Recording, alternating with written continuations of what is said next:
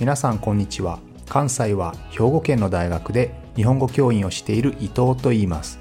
このプログラムでは日本語を学習中の皆さんに毎週一つか二つニュースを選んでその中に出てくる言葉や日本の文化社会歴史に関わることをお話しします。自然なスピードででもほんの少しだけ表現や文法を簡単にして話しますので皆さんが日本語そして日本を学ぶお役に立てれば嬉しいです。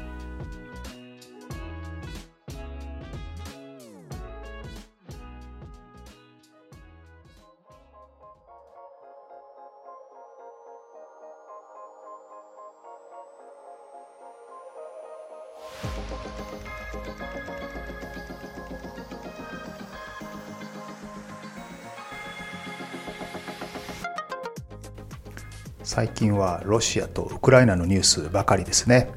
今日はそれを少し違った角度から考えてみたいと思います。今回はロシア正教会。正教会というのはオーソドックスですね。キリスト教の一つの種類ですけれどもこのロシア正教会の総主教キリル一世がロシアによるウクライナ軍事侵攻を支持したんですね。祝福を与えました。それに対して他の正教会から大きな反発が出てるんですね日本では正教会オーソドックスはあまりポピュラーではありませんカトリックプロテスタントについて知っている人は多いんですけれどもこの正教会オーソドックスについて詳しく知っている人はあまりいませんね正教会は約2億6千万人の世界中に使徒を持っています。まあ、信じている人ですね。京都と言いますけれども、2億6千万人います。そのうちの約1億人がロシア国内にいて、それ以外の正教会、オーソドックスの人々は他の国々にいるということです。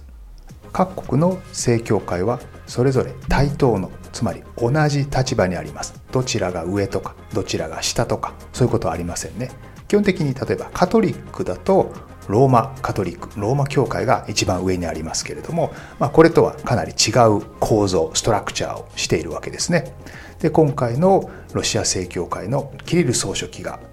ロシアによるウクライナの軍事侵攻について賛成をするサポートするというふうに言ったのでもちろん周りの例えばルーマニア正教会とかフィンランド正教会はもちろんそれに対して反発するわけですね。ロシアはそれ以前はソ連ソビエト連邦ですね。これについては先週お話をしましたけれども共産主義を基本とするソビエト連邦を作った時に共産主義というのは宗教を認めませんので、えー、正教会オーソドックスを徹底的に弾圧したんですね。つまり、えー、宗教を許さないということで、えー、宗教を信じている人たちを、まあ、信じさせないようにしたわけなんですけれども人々が宗教を信じる力というのはそんなにすぐには弱くなりませんよね。人々の信仰というのはそんなにすぐには失われませんので結局ソビエトのスターリンはですね第二次世界大戦の時に社会を団結させるためにロシア正教を復活させたんですね。そして今回も同じようにロシアによるウクライナの軍事侵攻を人々にサポートさせるためにですねえロシア正教を利用しているのではないか、えこういうふうな批判が高まっているわけです。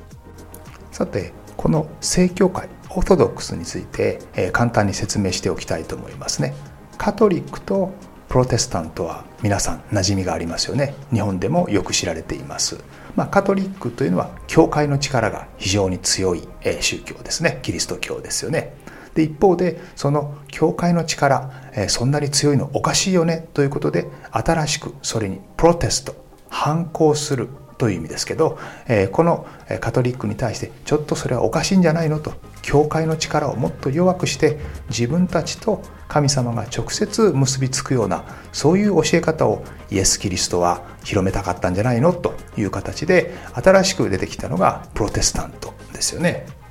このカトリック・プロテスタントというのは日本でも歴史の授業などで結構詳しく勉強します。というのはこのカトリックからプロテスタントがこう分離した時にですねカトリックがどんどん信者がプロテスタントの方に流れていくということで、え自分たちの力が弱くなることを恐れてアジアの方にどんどん進出広げていくんですよね。もちろんその中には日本も含まれていてですので日本の長崎などに、えー、たくさんの、えー、カトリックの教徒がやってきましたのでその歴史を日本でも詳しく勉強します。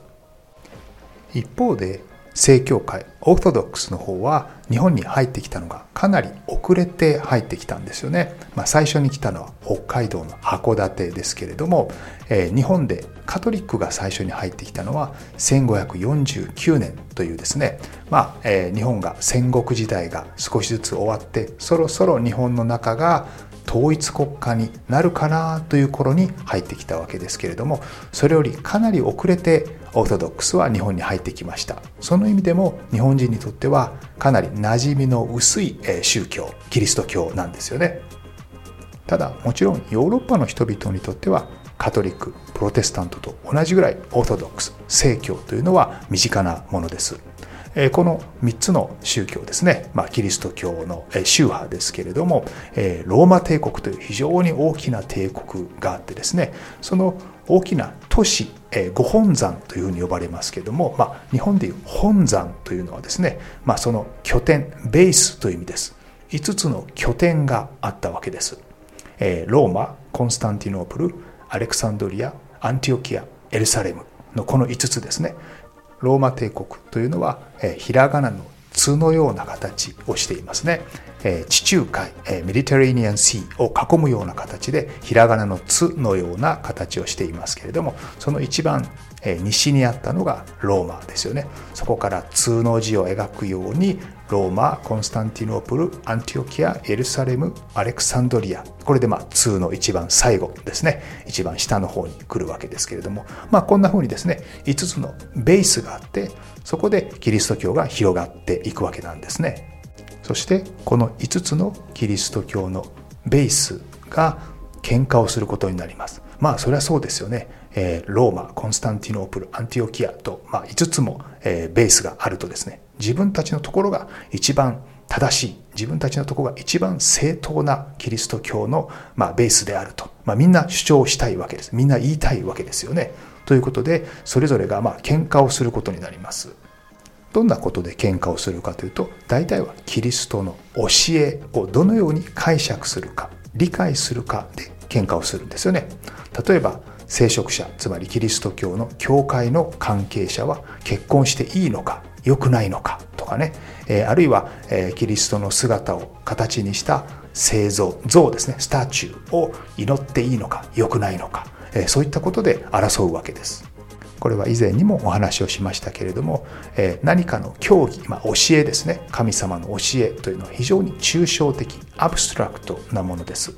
例えば性的なセクシーなものは良くないという教えがあったとしてそのセクシーであるというのをどこまでセクシーか例えば、え非常に厳しく解釈をするともちろん例えば女性の胸であるとか下半身であるとかその辺りはセクシーな場所ですよね。でもじゃあお腹を見せていいんですか？あるいは美しい髪の毛は見せていいんですか、えこの辺りで解釈が変わるわけですよね。足もどこまで見せていいんですか？ミニスカートは大丈夫なんですか？水着は大丈夫なんですか？この辺りですね髪の毛まで隠す人々もいれば非常に短いタイトスカートを履く人もいるわけですのでどこまでがセクシーでダメなのかということについては解釈理解が大きく変わるわけですよね。このようなキリスト教の教えについての解釈で5つの都市が争うわけですけれども実際はですね5つのうちアレクサンドリアイエルサレムアンティオキアというのが、まあ、イスラム帝国の支配下に入ってしまいますので実質的には残ったローマとコンスタンティノープル、まあ、今のトルコのイスタンブールですよね。この2つの都市が大きく争うことになります、えそして西のローマと東のコンスタンティノープルがバチバチと喧嘩をすることになるわけですね。そして結局この2つは宗教が分かれてしまいます。えローマの方がローマカトリックですね。そしてコンスタンティノープルの方が正教会オーソドックスというふうになるわけです。ローマを中心とするローマカトリックの方はローマ教皇の力が強くてそれを頂点として、えまあ、階層構造ですね。ストラクチャーがあるわけです。一方で正教会の方右側の方ですね。東側の方は、え、国や地域ごとに独立した教会を持っていてそれぞれが対と同じ立場なんですね。上とか下というのはないわけです。もちろん中心はローマとコンスタンティノープルイスタンブールですよね。この左の西のローマカトリックと右のオーソドックス正教会の一番大きな違いはもちろん聖像崇拝です。聖像崇拝というのは神様の形をした人形とか像ですね。銅像。それを拝んでよいかどうかです。でもちろんローマカトリック教会は拝んで OK なわけですね。しかし右側の正教会のオーソドックスの方はそれはダメなわけです。でこれはなぜかと言いますとですね実は政治的なというか計算高い理由もありまして先ほど言いましたようにこの右側の地域つまり東側の地域というのはイスラム教の勢力も非常に強かったわけですね。そしてイスラム教では製造崇拝というのが禁止されています。でそれらの教えとできるだけあった方がマッチした方が信者を取り込みやすいですよね。ですので自分たちの教えはイスラム教の教えとそんなに遠くありませんよということでですね信者を取り込むことができる。整合性を保つことができますのでその意味でも製造崇拝を、えー、禁止した方がいいわけです。しかしもちろんキリスト教には古くから伝わる製造もあるわけですよね。像もあるわけです。じゃあそれを全て捨てるのかそれを全てダメにするのかというとなかなかそこも難しいのでこの正教会オーソドックスは考えたわけですね。立体のもの。3D のものはダメですよ。でも絵に描いたものなら OK ですよというそういう形にしたんですよね。カトリックが製造崇拝 OK 正教会の方がダメという裏にはですねこんな裏の事情もあるわけです。この正教会日本では日本ハリストス正教会と言います。ハリストスというのはキリストのギリシャ語式の発音ですね。1861年にロシアからやってきた司祭のニコライという人が伝えました、彼がロシアからやってきた時というのはですね、非常に日本とロシアの関係が悪い時です。1891年に大津事件、これは日本の警察官がですね、どんどんどんどん大きくなってくるロシアに対して恐怖心を抱いて、あるいは敵意を抱いて、それを嫌だと思ってですね、そして、ニコライ2世という皇帝に切りつけたりですね、あるいは1904年には日露戦争日本とロシアの戦争があったりとかですね、まあ、かなり日本とロシアの関係が悪かったんですけれども、まあ、そのような中でもニコライは一生懸命この正教会オーソドックスの教えをま広めていったわけですね。先ほど言ったように各国の正教会例えば日本ハリストス正教会とか、えモスクワの正教会とかいろいろあるわけですけれどもそれぞれの正教会は独立をしていて対等な立場なんですけれど基本的にその国の中で正教会として、まあ、組織を動かすためにその最初にはですねどこかから祝福を受けなければいけないわけです。ああなたこの国でやっていいよという形で、まあ、OK をもらわなければいけないんですよね。第二次世界大戦が終わってももちろん日本とロシアの関係は非常に悪い状態ですので日本の正教会はアメリカの正教会からですね派遣された主教の下に属していたんですね。これはもちろんえロシアではないよとアメリカ側ですよということを示しているわけですよね。でも一方でそれをロシアは快く思わないわけですので1970年に今度はモスクワの主教からですねあなたたちは自治で独立してやっていっていいですよという形で祝福を受けることになります。このロシアから祝福を受けている日本の正教会も今回のロシアのウクライナ侵攻に関して批判の声明を出したわけですね。すぐに戦争をやめなさいと。ウクライナの正教会に賛成をして今すぐ戦争をやめなさい。軍事侵攻をやめてくださいという声明を出したんですよね。これはとても異例のことです。特別なことですね。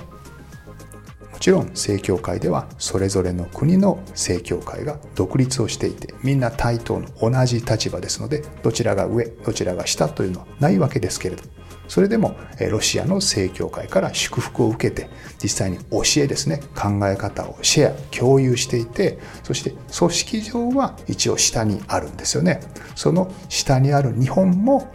ロシアの行動に対して強い懸念を示した強い心配を示したというのは大きなことですよね。